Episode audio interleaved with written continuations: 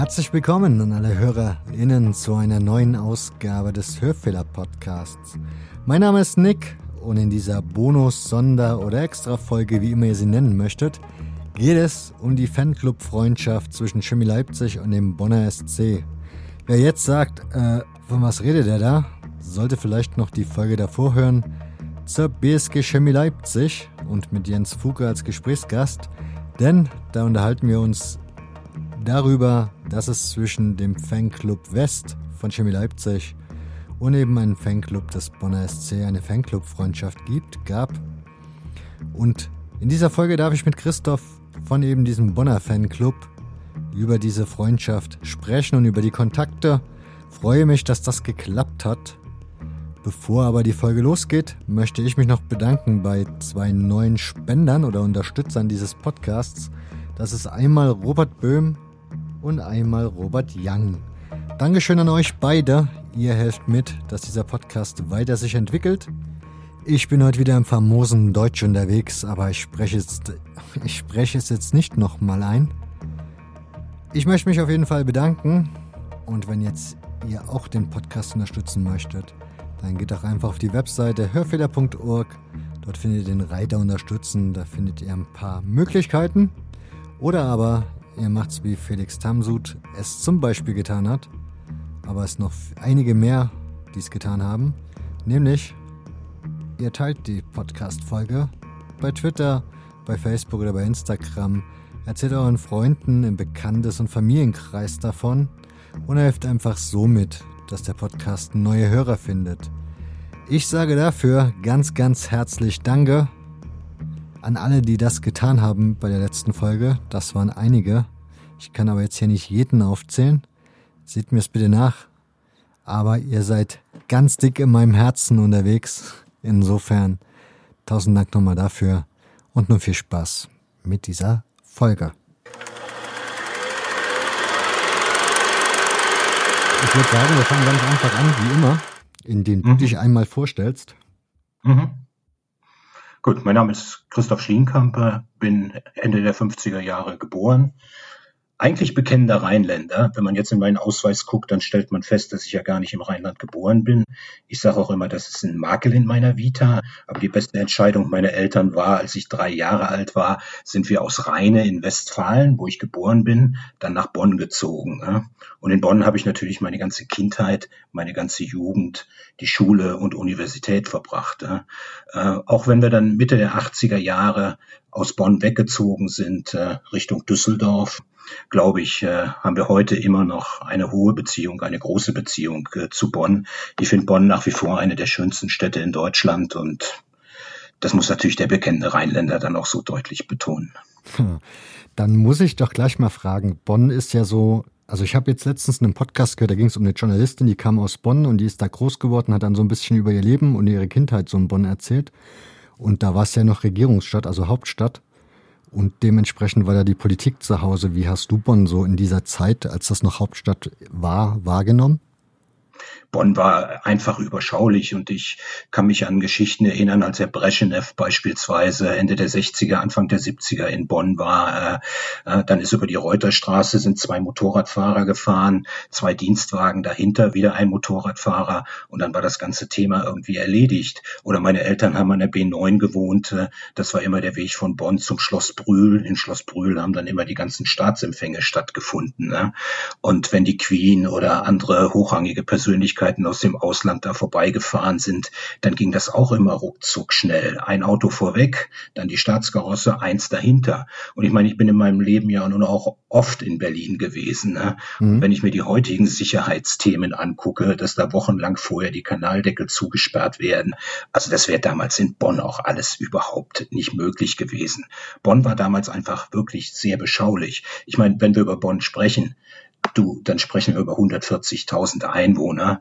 Der ein oder andere geht dann manchmal hin und sagt, ja, das ist ja der Stadtkern, die 140.000. Lass uns doch mal auch den ganzen Speckgürtel äh, dazu rechnen. Also diese Rheinbachs, diese St. Augustins und vielleicht auch bis Wesseling runter. Dann kommt man auf 300.000. Aber 300.000 ist natürlich auch immer noch eine Zahl, die überhaupt nicht vergleichbar ist. Äh zu anderen Großstädten in Deutschland oder auch erst recht nicht zu anderen Großstädten im Ausland. Ich habe dich ja, also du hast mir erzählt, du bist ja eigentlich Bayer Leverkusen-Fan, ne? Ja, äh, meine Fußballgeschichte fängt äh, mit dem Bonner SC an. Mhm. Einfach mit zusammen äh, dass äh, meine Eltern vier Kilometer vom Sportpark Nord, das ist die Heimat des Bonner SC, äh, gewohnt haben. Und wenn man 12, 13 ist, äh, dann kann man natürlich noch nicht mit seinen Freunden alleine die großen Bundesliga-Stadien besuchen. Ne?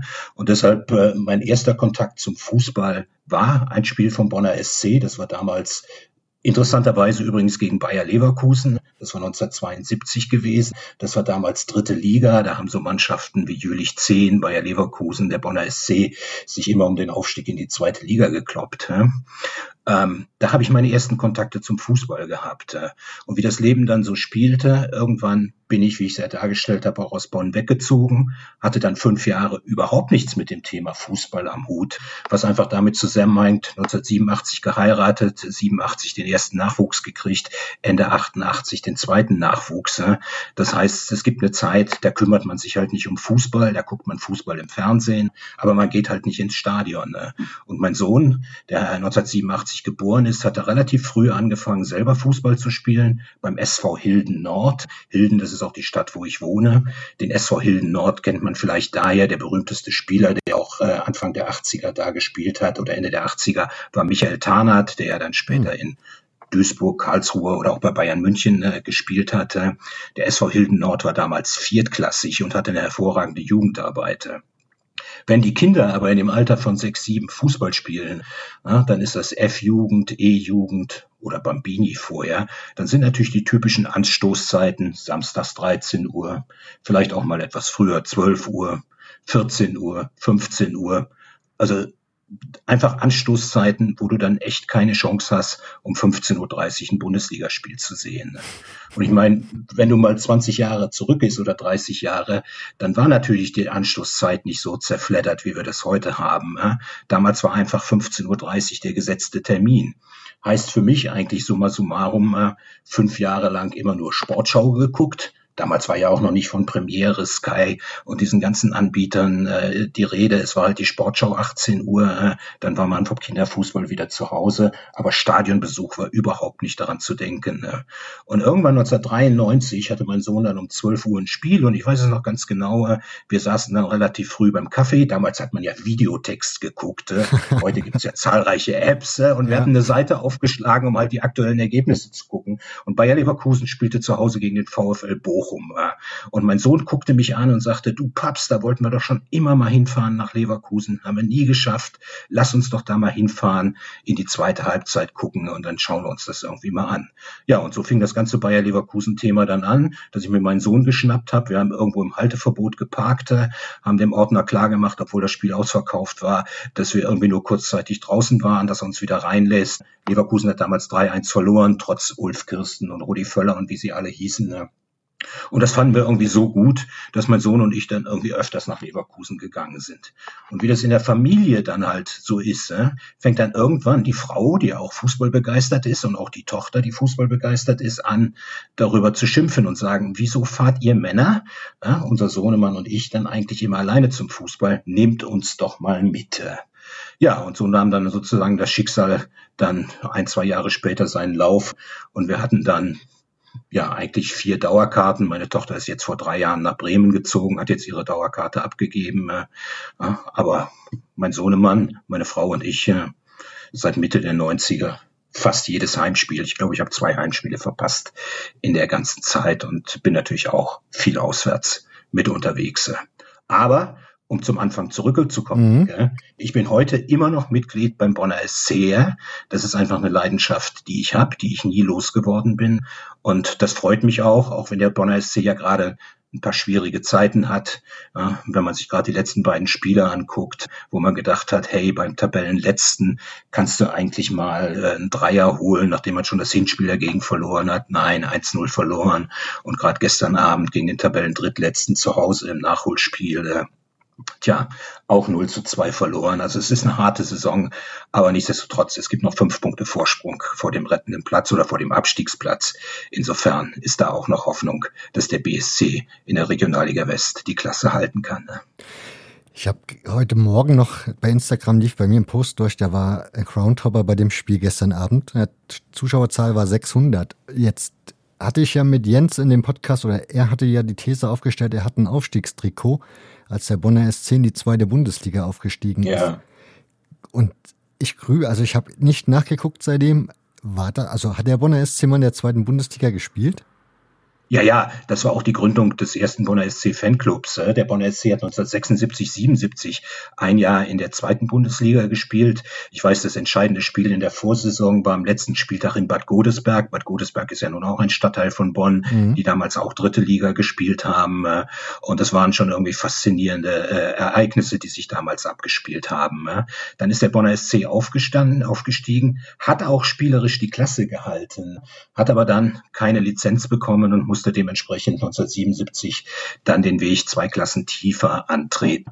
Und äh, du hast nach den Zuschauerzahlen gefragt. Äh? Mhm. Also in der Aufstiegssaison, ich habe es nicht ganz im Kopf, äh, würde ich mal behaupten, waren fünf bis sechstausend Zuschauer da. In der zweiten Liga war das Stadion, was ja eine relativ kleine Kapazität damals hatte, von knapp 15.000, mehrfach ausverkauft. Ich würde mal behaupten, ohne dass ich es jetzt nachgeguckt habe, dass der Durchschnitt aber schon bei 13.000 lag. Ja? Aber wie Jens das ja auch gesagt hat, äh, ich meine, mit dem sportlichen Abstieg, der danach äh, stattgefunden hat und der zwischenzeitlichen Insolvenz, äh, sind die Zuschauerzahlen natürlich dann noch deutlich zurückgegangen. Um dir da mal ein Beispiel zu geben, wenn ich es richtig gesehen habe, gestern Abend bei dem Spiel sind 350 Zuschauer gewesen, was natürlich völlig enttäuschend ist, weil der Bonner SC sollte auch in der vierten Liga zumindest einen Durchschnitt von über 1000 haben.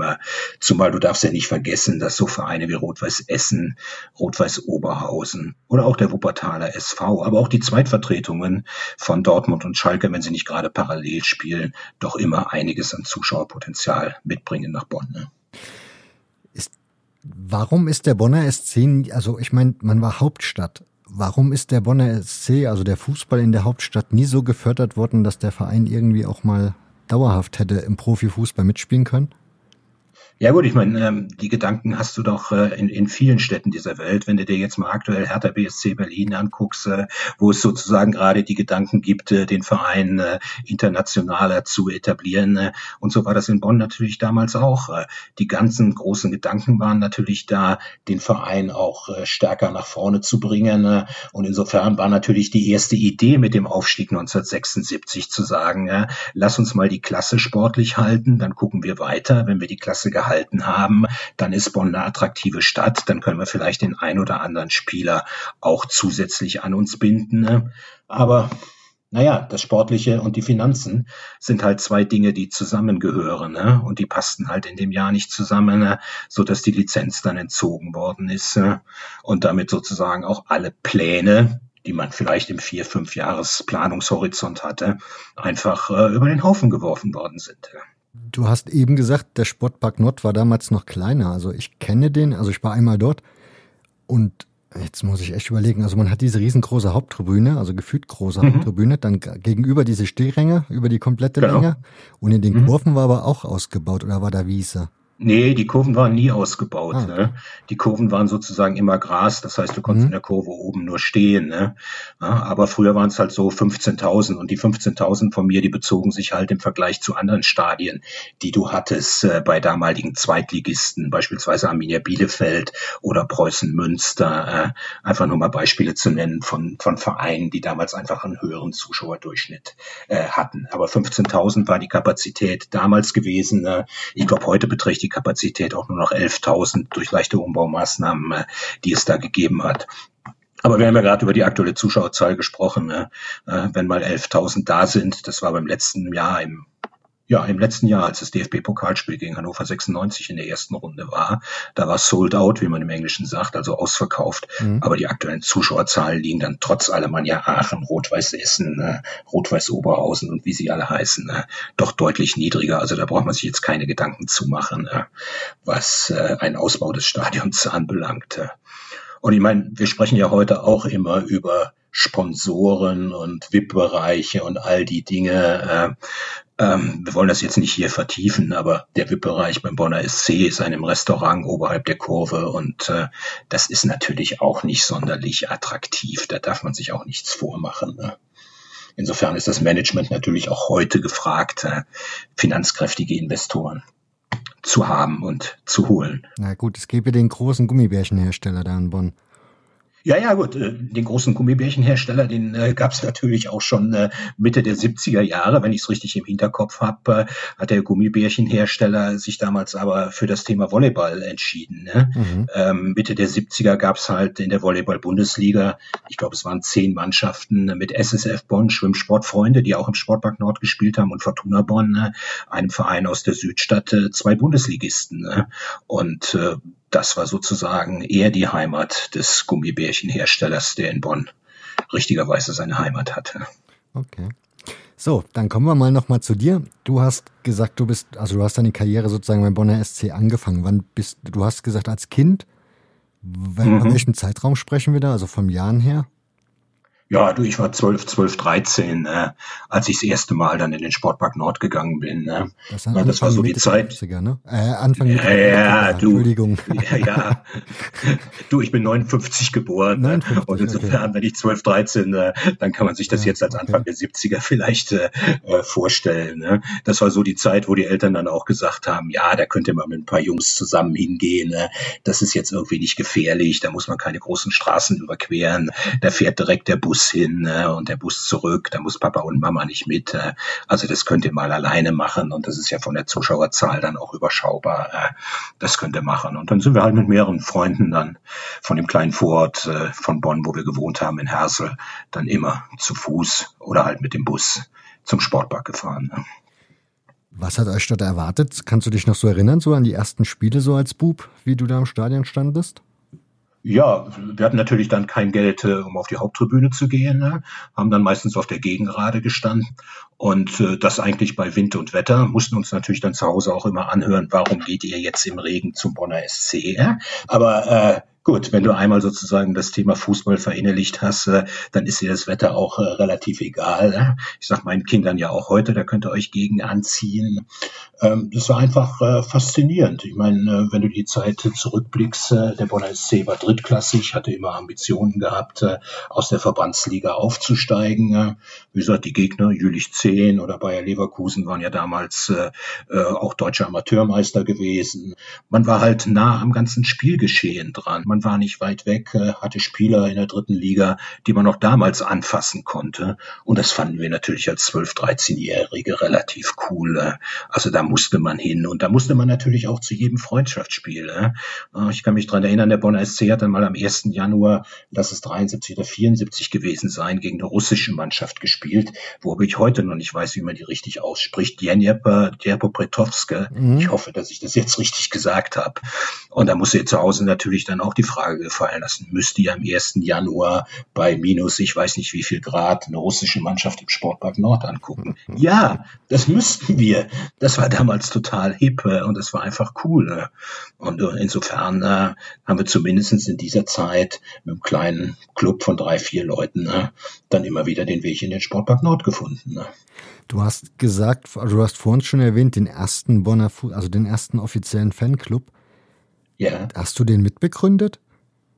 Äh, fairerweise war ich nicht einer der Mitbegründer dieses äh, Fanclubs. Äh, der Bonner SC war 1976 in die äh, zweite Bundesliga aufgestiegen mhm. Äh, und es stellte sich natürlich die Frage, wie organisieren sich die Fans, die sich alle kannten, äh, weil man stand immer im gleichen Bereich auf der Gegengrade zusammen. Man hatte Ideen, zu dem einen oder anderen Auswärtsspiel zu fahren und eines Tages im September oder Oktober 76, also vielleicht vier, fünf Spieltage, nachdem die Zweitligasaison angefangen hat, stand mal im Bonner Generalanzeiger, das ist sozusagen die Heimatzeitung, ein Aufruf. Es gibt Gedanken, einen ersten Bonner SC Fanclub zu gründen. Äh, wer Lust hat, füge, möge heute Abend äh, in die Gaststätte Miel, das ist im Bonner Norden kommen. Und damals haben sich gut 40, 45 Leute an dem Abend eingefunden. Und da ist der erste Bonner SC Fanclub 1976 dann an dem Abend auch gegründet worden. Wir hatten dann einen Vorstand, Schatzmeister etc. Aber ich war damals noch nicht in Amt und Würden. Und ich kann mich dran erinnern, dass die erste Aktion war, dann äh, einen Bus zu chartern zum Auswärtsspiel bei Göttingen 05. Göttingen 05 war dann das dritte oder vierte Auswärtsspiel des BSC in der damaligen Zeit nach Göttingen fast eine Weltreise. Ich meine, du musst dir überlegen, von Bonn aus nach Göttingen ist zwar Luftlinie nicht so weit, nur über die Autobahn, äh, fährst dann erst bis Dortmund, bis Kassel und dann nochmal die Autobahn hoch. Äh. Aber das war dann die erste Auswärtsfahrt. Der BSC hat auch damals gewonnen. Alle waren happy und das waren so die Anfangszeiten des ersten BSC-Fanclubs. Wir haben dann damals halt äh, auch weitere Spiele auswärts zusammen gemacht. Äh, Preußen Münster, St. Pauli. Es wurden regelmäßig Busfahrten äh, angeboten. Äh, wir hatten die ersten Fanartikel, Wimpel und all diese Dinge, äh, die halt einen äh, Fanclub dann ausmachen. Ne? Hast du als Junge, als du ins Stadion gegangen bist, schon Fans dort vorgefunden? Also eine Art Fanszene, wie man es heute so nennt? Oder ja, das waren im Wesentlichen auch schon, äh, also Fanszene, ich würde jetzt nicht von Ultras sprechen. Nee, das äh, ist klar. Äh, es waren halt, äh, es waren halt alles oder weitestgehend junge Leute, Schüler, Auszubildende, Studenten, die sich eigentlich immer im gleichen Bereich äh, auf der Gegengrade im Sportpark Nord oder in der Kurve eingefunden haben. Insofern, man kannte sich über viele Jahre. Man ist das ein oder andere Mal auch zu Drittliga-Zeiten auswärts gefahren. Ich hatte eben von dem Aufstiegsspiel in Bad Godesberg gesprochen. Ich meine, da kann man mit der Straßenbahn hinfahren. Äh. Es gab das ein oder andere Spiel in Brühl. Brühl war von Bonn aus 15, 20 Kilometer entfernt. Also da konnte auch man mal als Jugendlicher seinen Papa davon begeistern, so nach dem Motto, ihr geht den Schlosspark in Brühl spazieren und ich gucke mir den Bonner SC dann an. Ne? Also das passte dann alles ne? irgendwie. Aber von, von richtiger Fanszene, also von organisierter Fanszene, würde ich Anfang der 70er nicht, nicht sprechen. Ne? Die Organisation fing dann tatsächlich mit der Gründung des ersten Bonner SC Fanclubs 1976 an. Du musst mir jetzt so ein bisschen helfen, weil wir reden ja, also dieser Kontakt nach Leipzig kam ja über ein Fansign. Jetzt frage ich mich halt, wie, du musst ja dann wahrscheinlich auch ein bisschen tiefer in die Fanszene gekommen sein, weil so ein Fansign hat man ja nicht am Supermarkt oder irgendwie ja, am Bahnhofskiosk ja. kaufen können. Von daher, ja. wie hat sich das so bei dir entwickelt? Also die Entwicklung war dann äh, eigentlich äh, zu Beginn relativ einfach. Der erste Bonner SC Fanclub ist 1976 gegründet worden äh, und hatte sich dann natürlich mit dem sportlichen Abstieg in den Folgejahren, ich meine, man hat 1981 dann nur noch in der Verbandsliga gespielt, äh, das war dann damals äh, viertklassig, Zuschauerzahlen gingen zurück, Interesse ging zurück. Äh, aber trotzdem gab es immer harten Kern von Fans, die gesagt haben, der erste Bonner SC Fanclub äh, darf nicht sterben, wir haben sportliche Perspektiven, wir wollen wieder aufsteigen. Anfang der 80er hat sich dann aber der eine oder andere, der damals Schatzmeister oder Vorstand war, äh, halt vom ersten Bonner SC Fanclub getrennt. Und eins darfst du auch nicht vergessen, Nick. Ich habe gerade gesagt, dass viele Mitglieder halt Auszubildende waren, Schüler, Studenten. Äh? Und äh, wenn das Studium zu Ende ist, dann kannst du natürlich nicht immer in Bonn bleiben. Ich meine, wir haben über Bonn gesprochen, 140.000 Einwohner äh, zum damaligen Zeitpunkt. Äh. Da ist natürlich auch nicht die große Infrastruktur, um in bestimmten Bereichen äh, äh, einfach Karriere zu machen. Das ist eigentlich ganz normal, dass die Leute dann wegziehen. Und so hatte sich der Bonner SC Fanclub dann äh, so ein bisschen äh, ja von der Mitgliederzahl verringert. Ich bin dann 1981, 82 gefragt worden, ob ich nicht Schatzmeister mache in dem äh, Club. Das habe ich dann zugesagt. Und als unser Präsident dann auch 1983 ausgeschieden ist, äh, hat man mich dann gefragt, hey Christoph, hast du nicht Lust, äh, auch irgendwie den äh, Vorstand dieses Fanclubs zu machen? Ne?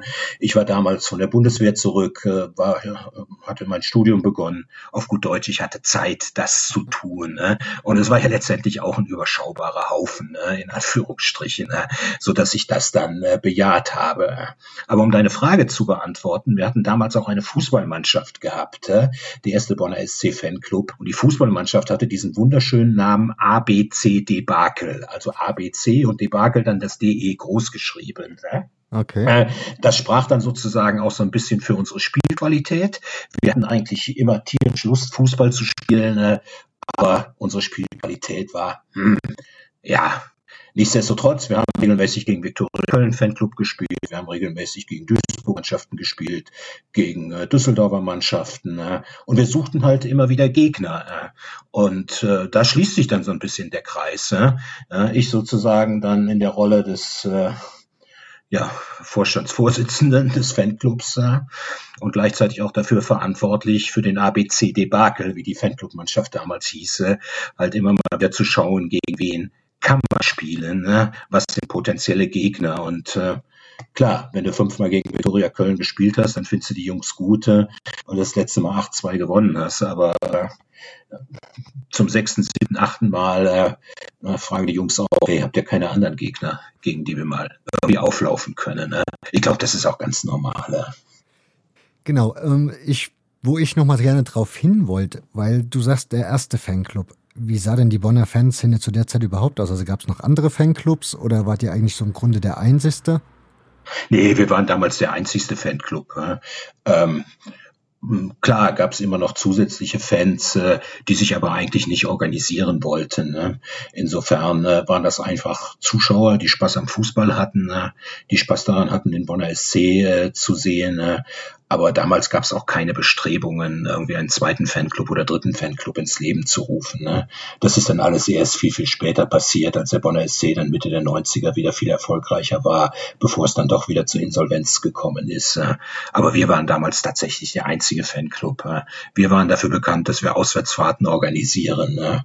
Wie gesagt, angefangen in der zweiten Liga, aber natürlich auch später in der Oberliga Nordrhein oder Verbandsliga Mittelrhein. Legendäre Fahrten, die immer zu Westwacht Aachen führten, die immer sonntags morgens um 11 Uhr gespielt haben. Da ist natürlich dann jeder mitgefahren, weil der Bus vorher an der belgischen Grenze hielt. Damals konnte man Zigaretten, Kaffee und all die Dinge viel, viel billiger kaufen. Da hatte man den Fahrpreis wieder raus. Äh, oder beim BC Bernrath, wo der damalige Trainer dann Erich Rutemöller, den man ja auch kennt, mhm. der dann beim DFB war, äh, die Bande kaputt getreten hat und es ein riesiges Aufsehen in der heimischen Presse gab, äh, dass angeblich die Bonner Fans die Bande demoliert hatten. Nein, das waren nicht die Bonner Fans, das waren Herr Rutemöller. Aber sei es drum. Also von der Fanszene her, der erste Bonner SC Fanclub, tatsächlich die einzigen organisierten Fans die es zum damaligen Zeitpunkt äh, gegeben hat. Jetzt müsste ich mal nachfragen, dieses Fansign, von dem Jens gesprochen hat, hast, diese, yeah. hast du das selber auch dir, also wie hast du das gekriegt? Habt ihr einfach Hefte da so unter den Fanclubs getauscht oder wie nee, bist du auf sowas ja, aufmerksam geworden? Nee, das ist ja eins der bestgehütetsten Geheimnisse bis heute eigentlich, wenn man über die Geschichte und die Beziehung vom Bonner SC zu Chemie Leipzig äh, spricht. Ähm, ich habe im Hinterkopf, und das habe ich in den letzten Tagen auch nochmal mit ein paar Bekannten recherchiert, dass der Bonner SC wahrscheinlich in dem gleichen Magazin, von dem Jens gesprochen hat, auch eine Anzeige hatte weil ich habe dir gerade berichtet, äh, wir haben Fanclub-Mannschaft, den ABC Debakel gehabt. Mhm. Und wir suchten natürlich auch immer Gegner. Äh, und äh, damals hatte der ein oder andere von uns auch Beziehungen äh, zu den äh, Frankfurtern. Ne? Und äh, ich kann mich noch genau dran erinnern, es war Ostersamstag 1984, wie ich einen Brief in der Post hatte. Absender Jens Fuge, Rosenweg, Leipzig. Und ich habe gerade in Vorbereitung dieses Gesprächs äh, dann auch nochmal bei mir im Keller nachgeguckt, äh, bei mir im Büro nachgeguckt. Äh, und ich habe den Brief gefunden, äh, den Jens ja nicht hatte, äh, weil äh, Jens, Jens äh, fehlte ja in der Stasi-Akte. Er konnte ihn auch nicht haben, weil er mir den geschenkt hat. Bonn, den 16.04.84. Und da schreibe ich, damals noch in leserlicher Schrift, Hallo Jens, über deinen Brief habe ich mich so sehr gefreut, dass ich dir sofort antworten will. Also deshalb äh, heute, 30 Jahre später, 35 Jahre später, würde ich sagen, ja, es waren wahrscheinlich sowohl der Bonner SC Fanclub als auch der Chemie Leipzig Fanclub, die in dem gleichen Fansign ne, ihre Werbung hatten ne, oder ihre Anzeige hatten und Mannschaften zum Spielen suchten. Ne. Wie, also du hast dir gerade gesagt oder dir ist vorgelesen, dass du dich da gefreut hast auf die Antwort, aber warst du nicht ein bisschen erstaunt, dass sich da aus der DDR jemand meldet? Nee, ganz und gar nicht. Ich fand das total cool. Ich meine, Bonn war ja eine politische Stadt äh, und auch als Student oder Schüler wusstest du natürlich um die ganzen politischen Themen. Ne? Ähm, unweit meines Elternhauses hat der ständige Vertreter der DDR gewohnt. Äh, äh, da wusste man genau oder halt nicht genau, was da abgeht. Äh?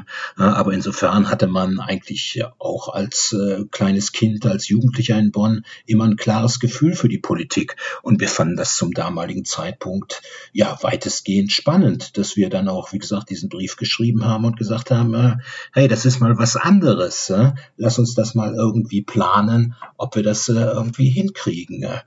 Und äh, wir sind nachher mit 15 Mann dann nach Leipzig gefahren. Natürlich hat nicht jeder zugesagt aus unserer Mannschaft, die vielleicht 20 Spieler hatte, dass sie gesagt haben, nee, DDR habe ich keine Lust zu. Bei dem einen oder anderen war es dann natürlich auch so, dass die Eltern gesagt haben, obwohl ja eigentlich schon volljährig, nein, da fährst du nicht mit. Aber wir sind dann mit 15 Mann gefahren und äh, eigentlich in eine Welt, wo wir absolut nicht wussten, was uns da erwartet. Das wollte ich gerade fragen. Also, das heißt, ihr seid da ohne jede Vorstellung losgefahren? Ja, klar, man hatte natürlich aus äh, Funk und Fernsehen seine Vorstellungen. Ne? Aber eigentlich haben wir gesagt, äh, wir wollen zum Fußballspiel. Wir haben ja bewusst diesen Termin der Leipziger Herbstmesse 1984 mhm. als ersten Besuch äh, gewählt. Aber streng genommen äh, hatte keiner von uns 15 genaue Ahnung, wie das Leben da drüben abgeht. Aber das war ja auch der Grund, warum wir gesagt haben, lass uns fahren. Das sind neue Erkenntnisse, die dir irgendwann im Leben keiner nehmen kann. Und das war letztendlich auch der Grund, dass wir gesagt haben, ja, wir machen das. Ne?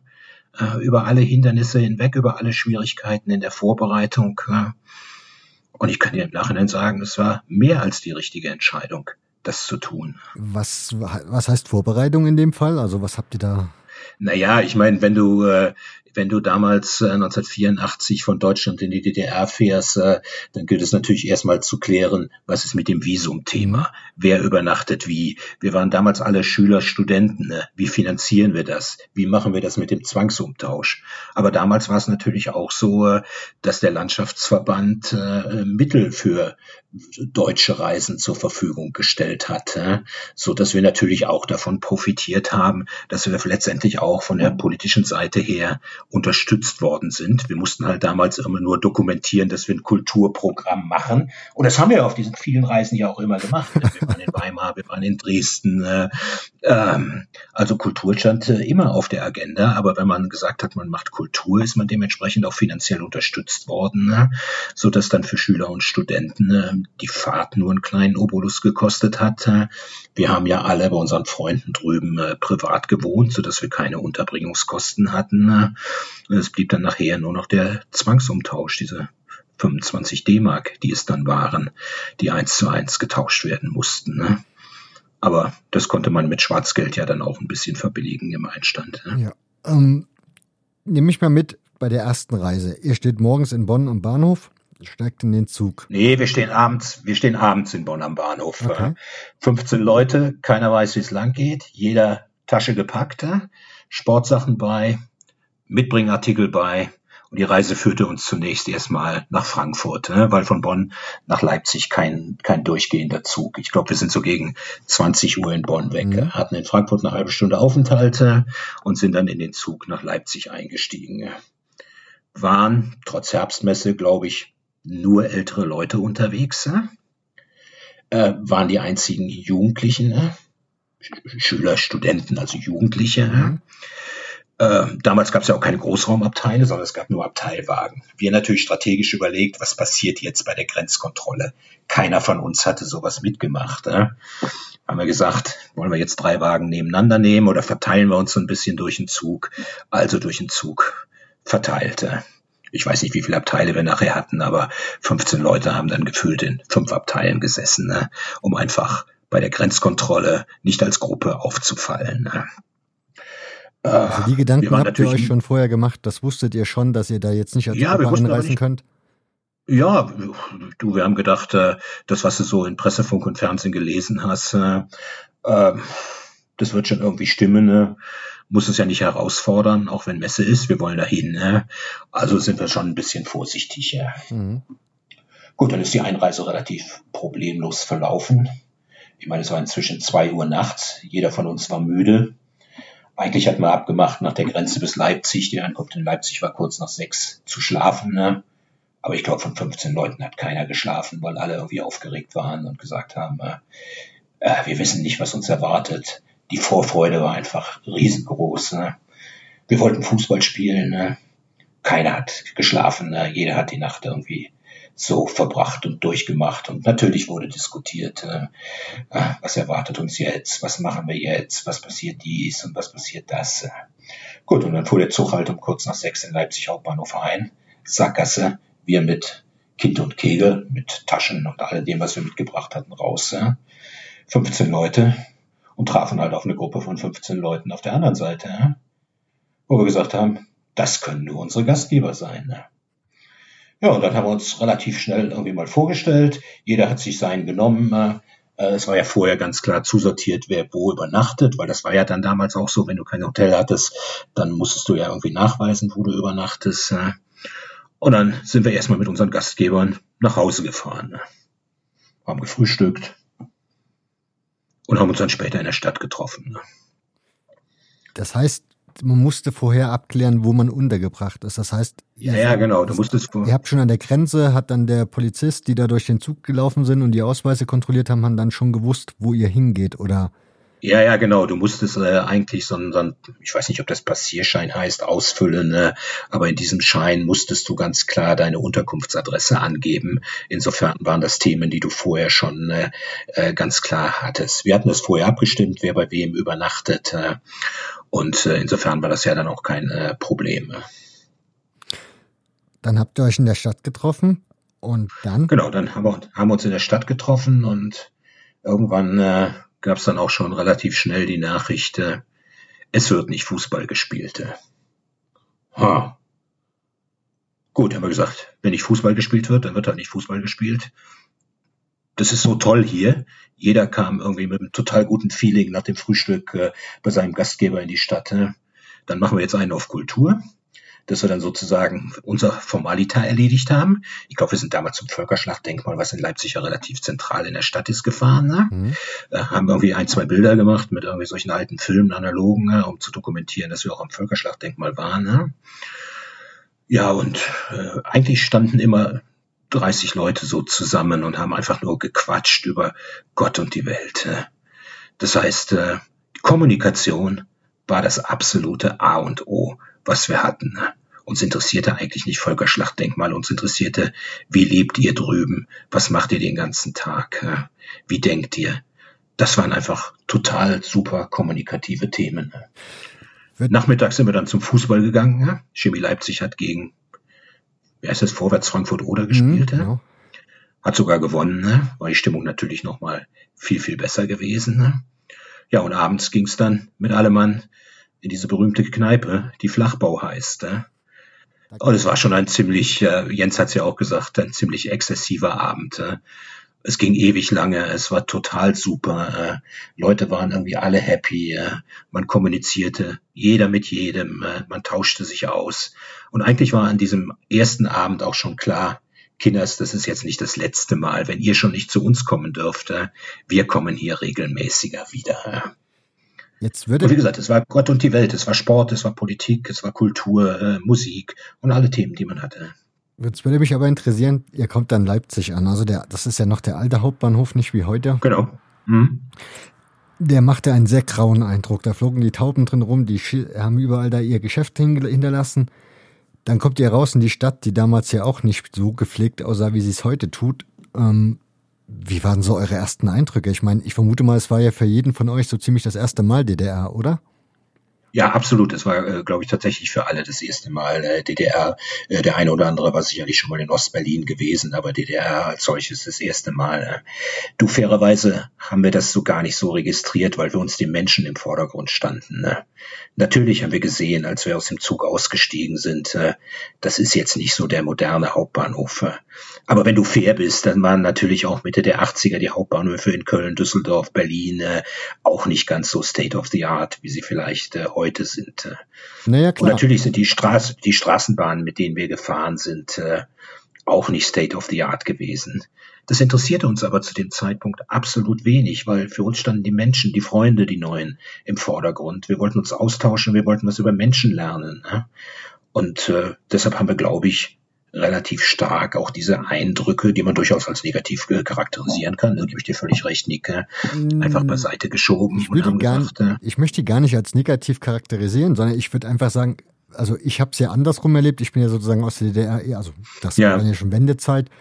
Dann halt das erste Mal sozusagen in die BRD gekommen und habe ja dann auch so die Eindrücke gehabt, so dieses erste Mal, du gehst in so einen Supermarkt rein und dann kommt ein Geruch entgegen, den du nie, das, das kanntest du nie und diesen Geruch, den werde ich auch niemals mehr in meinem Leben vergessen. Genauso hast du aber auch einfach festgestellt, okay, die Leute haben hier andere Dächer, also Farben auf den Dächern, die Häuser sind gepflegter, es wirkte halt einfach mal anders. Das war jetzt gar nicht, ob das positiv oder negativ spielt ja gar keine Rolle, sondern es muss ja auf euch trotzdem wie eine andere Welt gewesen sein. Also es war ja anders wie das, was ihr kanntet. Und wenn ihr da noch nicht gewesen seid, das, da so, so bezog sich die Frage. Ja, ja, natürlich war das, wie gesagt, anders, aber das haben wir an der Stelle einfach nicht äh, priorisiert. Das sind einfach Dinge, die dir vielleicht erst auf der Rückfahrt äh, dann ins Auge gestoßen sind, wo man dann nochmal überlegt hat, äh, hm, es gibt doch irgendwie schon hier einen Rückstand von 20, 30 Jahren zu den damaligen Verhältnissen, die wir in der damaligen Bundesrepublik hatten. Ne? Aber wie gesagt, zu dem damaligen Zeitpunkt für uns standen die Menschen im Vordergrund. Und insofern eigentlich viel weniger die Eindrücke, die wir aus der ganzen Architektur oder Infrastruktur gewonnen haben. Okay. Ähm, jetzt warst du ja zuletzt, warst du jetzt beim Flachbau. Genau, wir waren sozusagen im äh, Flachbau und äh, ich glaube, ich hatte ja auch erzählt gerade, dass wir nicht nur 25 äh, Euro zwangsgetauscht haben, äh, mhm. sondern dass wir natürlich auch äh, vorher bei der Sparkasse Bonn waren. Der damalige Kurs für 100 Ostmark waren 13 D-Mark, so dass wir eigentlich ziemlich gut mit Ostmark ausgestattet waren. Ähm, Aber die habt ihr dann rüberschmuggeln müssen, oder? Ja, natürlich, klar. Äh, wir wussten natürlich nicht, wie Schmuggeln geht, haben aber sicherheitshalber natürlich die Zahnpastatuben aufgemacht und die 100 äh, Ostmarkscheine in der Zahnpastatube äh, versenkt. Sehr das war natürlich dann auch so ein Akt. Äh, war natürlich auch so ein Akt. Die mussten nachmittags natürlich erst aus der Zahnpasta befreit werden ne? und dann wieder sauber gemacht werden, weil sonst fragte ich jeder, hey, was macht die Zahnpasta an dem, an dem 100-Euro-Schein? Ja? Und äh, ich weiß nicht, wie viel Bier und Ohios wir getrunken haben. Äh, wir haben so einen Spaß gehabt und äh, was wir mittags eigentlich schon festgehalten hatten, wir kommen wieder, hat sich an dem Abend einfach nochmal durch viele tolle Gespräche, jeder mit jedem äh, einfach bestätigte.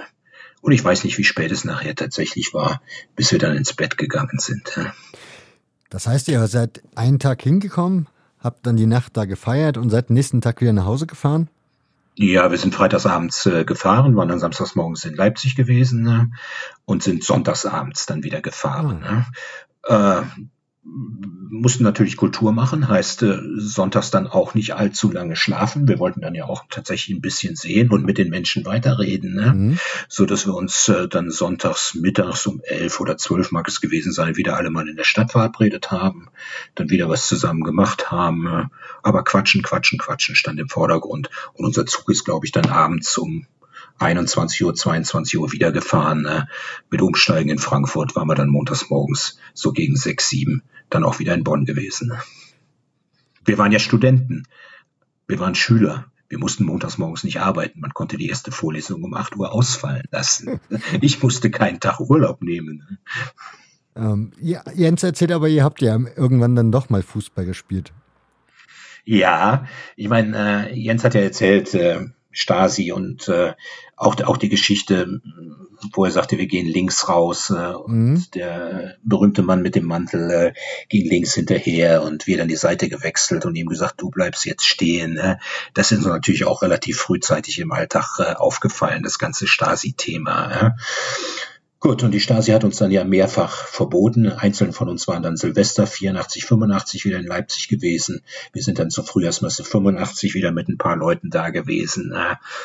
Und aus meiner Erinnerung haben wir Fußball gespielt. Ja, Jens sagt, die Leipziger haben gewonnen. Ich behaupte, das war nicht der Fall. Warum war das nicht der Fall? Weil das damalige Verbot hieß, ihr dürft nicht gegeneinander spielen. Und wir natürlich clever wie wir waren, haben gesagt, wenn wir nicht gegeneinander spielen dürfen, dann spielen wir halt miteinander, äh? sodass wir zwei Mannschaften gebildet haben, äh? jeweils eine Mannschaft sechs Leipziger, fünf Bonner und die andere Mannschaft halt sechs Bonner, fünf Leipziger. Und es kann sein, dass der Jens in der Mannschaft gespielt hat, wo selbst sechs Leipziger und fünf Bonner waren, äh? die dann auch gewonnen hat, das stimmt.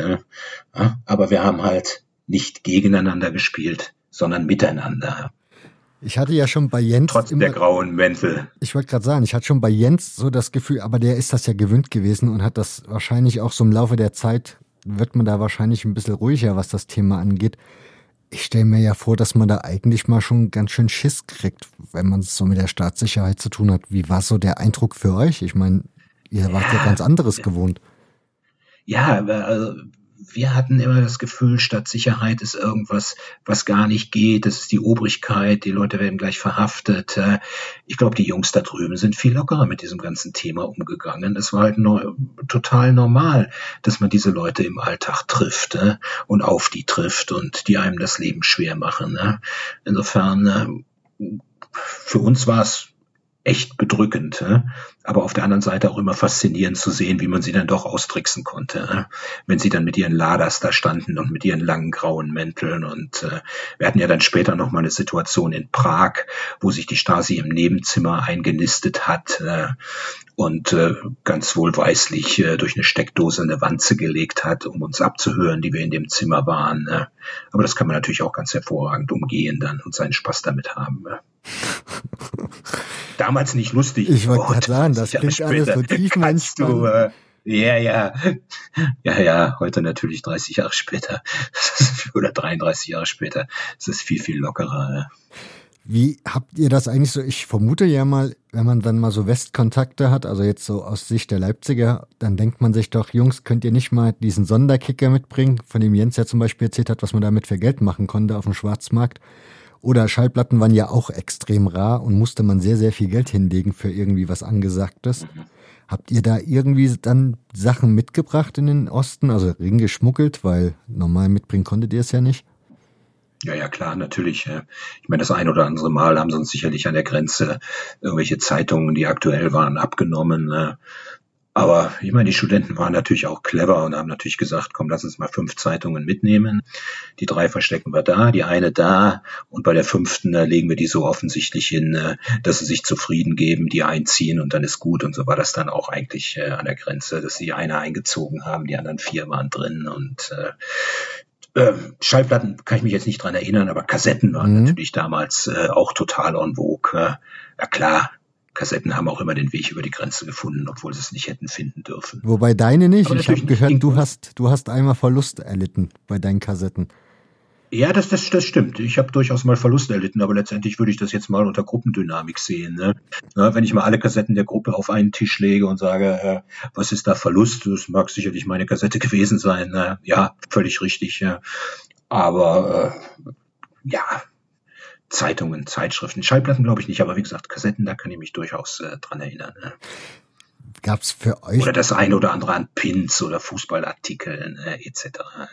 Ja, genau. Hat das andersrum eigentlich auch stattgefunden? Also gab es Dinge, die ihr gesagt habt, die nehme ich jetzt mit nach Hause, irgendwie so Erinnerungsstücke oder für die Familie? Gab es da irgendwas, was für euch interessant war oder war das eher alles unrelevantes Material. Ach, du, wenn ich jetzt, wenn ich jetzt ehrlich bin, wir hatten jede Menge Ostmark, die wir im Flachbau gelassen haben, die wir beim Mittagessen gelassen haben. Ich kann mich an ein legendäres Mittagessen in Dresden äh, Ostern äh, erinnern mit 20 Mann, wo wir gefühlt mit 20 Mann mit Vorspeise, Hauptspeise, Schnaps und jeder Bier nicht mehr als 100 Ostmark bezahlt haben. Ja, ähm, ja was machte man dann mit seinem Geld? Ich habe da zum damaligen Zeitpunkt oder der ein oder andere auch halt Briefmarken gesammelt, äh, so dass ich dann immer mal in den Briefmarkenladen gegangen bin und gesagt habe, hier, ich habe noch so und so viel Ostmark. Äh, welche Briefmarken kann ich da für meine Sammlung für kaufen? Ganz stupide, aber es war halt so, weil äh, wenn du in diesen, wie heißt das, Intershop mhm. gegangen bist, äh, da gab es ja eigentlich auch nichts Vernünftiges, was du mit deinen Ostmark letztendlich kaufen konntest oder beziehungsweise du musstest damals ja, glaube ich, sogar D-Mark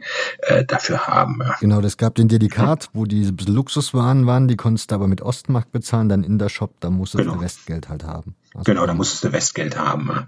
Äh, und äh, wenn es halt nicht Briefmarken waren, was uns lieber war, dann haben wir natürlich das Geld auch da gelassen, weil ich habe dir gerade vom Wechselkurs berichtet. Ne? Für 100 Ostmark hast du 13 D-Mark bezahlt. Ne? Das konnte man dann auch bei den Einkommen, die damals da waren. Ich glaube, das Durchschnittseinkommen in der DDR war 600 Ostmark. Ja? Mhm. Konntest du auch mal ganz gut Geld dalassen, ne? ohne dass das das waren ja Freunde und das passte alles, war super. Du hast eben erzählt, ihr habt euch das Spiel Chemie gegen Vorwärts Frankfurt oder angeschaut. Mhm. War für dich so ein Besuch? Also ich meine, das Stadion ist ja schon ganz schön, aber wie war das so? War, hattest du so das Gefühl, es ist was, also es ist anders von der Atmosphäre her, wie es, wie du es von Bonn gewöhnt warst? Oder also jetzt nicht nur, dass es halt vielleicht naja, Leute waren oder so, sondern irgendwie sonst wie anders? Also ich glaube, man muss hier differenzieren. Ne? Das eine ist sozusagen das Sportliche. Mhm. Da würde ich mal behaupten, der Bonner SC in der Drittklassigkeit hätte damals Chemie, die erstklassig waren, ne, locker geschlagen. Ne? Das muss schon was heißen. Von der Atmosphäre war es genau umgekehrt, weil der Support der Leipziger war damals exzessiv und gut, wenn die heimische Mannschaft dann noch gewinnt. Also es hat schon tierisch viel Spaß gemacht. Die Mannschaft ist 90 Minuten lang supported worden. Das ist das, was man damals ja in westdeutschen Stadien zu der Zeit nicht unbedingt 90 Minuten hatte. Und wir kamen aus der dritten Liga, auch wenn wir ein Jahr Zweitliga-Erfahrung hatten. Ne? Aber wir waren ja gerade in den Tiefen sozusagen des Amateurfußballs wieder zu Hause. Insofern, äh, ja, absolut äh, vom Support her Leipzig vorne. Aber nochmal vom Sportlichen her, äh, hm, ja, Hast und als wir dann abends mhm. Sportschau geguckt haben, haben wir dann natürlich auch andere Spiele. Es gab ja immer erst um 17.30 Uhr, das weißt du besser, äh? wahrscheinlich diese Ostsportschau, mhm, die hieß genau. wie? Ähm, oh, die hieß wie? Das weiß ich jetzt nicht mehr. Ja. Das ist echt schon so lange her. Die Oberligaspiele liefen und mhm. anschließend schaltete man um auf, auf Westfernsehen auf Sportschau und äh, die Spiele, die wir damals gesehen haben, Bischofswerder gegen ich weiß nicht wen, äh, das war sportlich. Keine, keine Kritik, aber äh, ja gut, ist für jemanden, der im Bonn lebt, wahrscheinlich vom, unrelevant ja, aber vom Support her war Chemie natürlich echt äh, fabelhafter. War, war gut. Habt ihr eigentlich auch mal irgendwann eine Gelegenheit gehabt, ein Auswärtsspiel euch anzuschauen oder wart ihr sowieso gezwungen, dass ihr dann in Leipzig bleiben musstet? Ja, es gab ja dann so die Zeit, äh, so nach einem Jahr, nachdem wir mehrfach da waren, äh, dass der ein oder andere mit Einreiseverboten äh, belegt war. Das war die Zeit, wo man sich dann in Prag getroffen hat. Ähm, ich selber habe mich damals mit dem Kumpel dann mal auf dem Weg nach Ostberlin gemacht. Mein Kumpel Frosch hatte damals Bekannte in Ostberlin äh, und es war ja über Ostberlin relativ einfach oder noch einfacher einzureisen als über die innerdeutsche Grenze. Ne? Und das haben wir dann auch mal genutzt, äh, waren in Ostberlin äh, und haben dann auch Chemie Leipzig beim BFC im Sportpark Jahn geguckt. Waren dann ja, jetzt, jetzt wäre die Frage, Klischee bedienen, ähm, BFC Dynamo, der Stasi-Club, waren da nur graue Mäntel am Start oder? Da waren nur graue Mäntel am Start und ich fand das so schrecklich. Ich meine, wer schon mal im Stadion war, weiß, dass das Stadion halt relativ äh, grenznah liegt. Äh, ähm, und ich fand das halt faszinierend, dass die Gästefans, äh, anstatt den kurzen Weg vom Eingang, die 50 Meter in den Gästebereich zu nehmen, ne? nein, das ging nicht, da konnte man ja damals in den Westen gucken. Ne? Insofern mussten dann die Gästefans einmal ums ganze Stadion rum, ne? anstatt den kurzen Weg zu nehmen, um in den Gästeblock zu kommen. Ne? Ja, und im Gästeblock äh, haben natürlich auch viele graue Mäntel gestanden. Ne? Okay. Aber du hattest Oder auch nicht, nicht jeder Schlachtaufzug. Du hattest aber nicht die Möglichkeit, von Ostberlin nach Leipzig zum Beispiel zu fahren, dann heimlich? Nee, ne? Das ging nicht. Ja, doch, äh, doch, natürlich, weil äh, du konntest dann natürlich äh, irgendwie sagen, mir gefällt es so gut in Ostberlin, ne? ich verlängere mal mein, äh, wie heißt das, Visum oder Aufenthaltsgenehmigung. Äh? Und das haben wir dann damals auch gemacht. Äh, sind wir einfach am zweiten Tag äh, hingegangen. Ne? Ich weiß gar nicht, wie die Behörde hieß, haben gesagt, uns gefällt das hier so gut. Äh, wir möchten gerne noch mal fünf Tage länger bleiben. Äh? Und dann sind wir halt fünf Tage länger geblieben, offiziell in Ostberlin, aber inoffiziell waren wir natürlich in Leipzig. Was mich sehr erstaunt hat, ich habe ja im Vorfeld noch mit einem anderen Kollegen von dem Bonner SC Fanclub gesprochen und mhm. er erzählte halt auch, dass da noch ziemlich viele Kontakte zwischen einzelnen Leuten sind. Du, das ist heute absolut immer noch der Fall. Äh? Wie gesagt, Jens und ich äh, kennen uns seit äh, 84, äh, quatschen regelmäßig zusammen, hatten heute gerade noch einen E-Mail-Austausch äh, äh, gehabt. Äh, mein Freund Frosch äh, und der Mario stehen in regelmäßigem Austausch. Äh, ähm, viele Leute sind halt heute immer noch mal hier und da in Leipzig. Man trifft sich äh, oder wenn der ein oder andere der Leipziger heute in Bonn ist oder wo halt der ein oder andere heute wohnt, äh, dann gibt es immer noch äh, Kontakte. Überhaupt keine Frage. Also sind Freundschaften, die auch heute noch bestehen. Vielleicht solltet ihr mal so eine Altherren-Jubiläumsauflage machen. Da, ich schreibe das auf, da kann ich gerne mal, äh, kann ich gerne mal drüber nachdenken. Ne? Zumal ich habe gerade festgestellt, auch gestern zu Hause, dass ich halt noch ein paar Aufnäher habe. Äh? Und die auf den Aufnähern steht, wir halten zusammen und auf der linken Seite das BSG Chemie Leipzig Logo und auf der rechten Seite das Bonner SC. Äh? Das könnte man dann nochmal äh, reaktivieren. Ne? Das heißt, ihr hattet auch Jeanswesten, also Kutten? Äh, einige von uns hatten Kutten, ja, richtig. Äh, und äh, gerade für die Kutten, äh, aber auch für normale äh, andere haben halt diese Aufnäher gemacht. Mhm. Wir halten zusammen. Eigentlich auch als Zeichen, wenn wir in Deutschland unterwegs waren, dass es halt eine Fanfreundschaft gibt. Das wollten wir damit dokumentieren. Und natürlich haben wir auch diese Aufnäher, sagt man, geschmuggelt, mhm. mitgenommen. Ne? Okay mitgenommen. Mitgenommen, okay. Sie haben halt ihren Weg nach Leipzig auch gefunden. Ne? Das heißt, die Jungs haben die dann auch getragen, also. Ja, ja, ah, ja okay. wahrscheinlich nicht offen getragen, aber zumindest äh, war jeder im Besitz äh, dieser Aufnäher. Wunderbar. Ich bedanke mich ganz, ganz herzlich bei dir, Christoph, dass du dir die Zeit gerne. genommen hast und dass du dich zur Verfügung gestellt hast, vor allem. Sehr gerne, Nick. Hm. Und damit möchte ich mich fast schon verabschieden. Zum Schluss aber noch ein Dank an die Unterstützer des Podcasts. Das sind Thorsten, Sascha, Daniel, Mirko, Marcel, Nils, Martin, Hagi 1857 auf Twitter, dann aus Magdeburg, Thomas, Wolfgang, Sven, Benedikt, Jan, Daniel R., Robert B. und Robert J. Dankeschön für eure Unterstützung. Und wir hören uns wieder nicht in zwei Wochen diesmal, sondern in einer Woche. Und dann gibt's eine neue Podcast-Folge zu Hertha BSC Berlin. Bis dahin wünsche ich euch eine gute Zeit.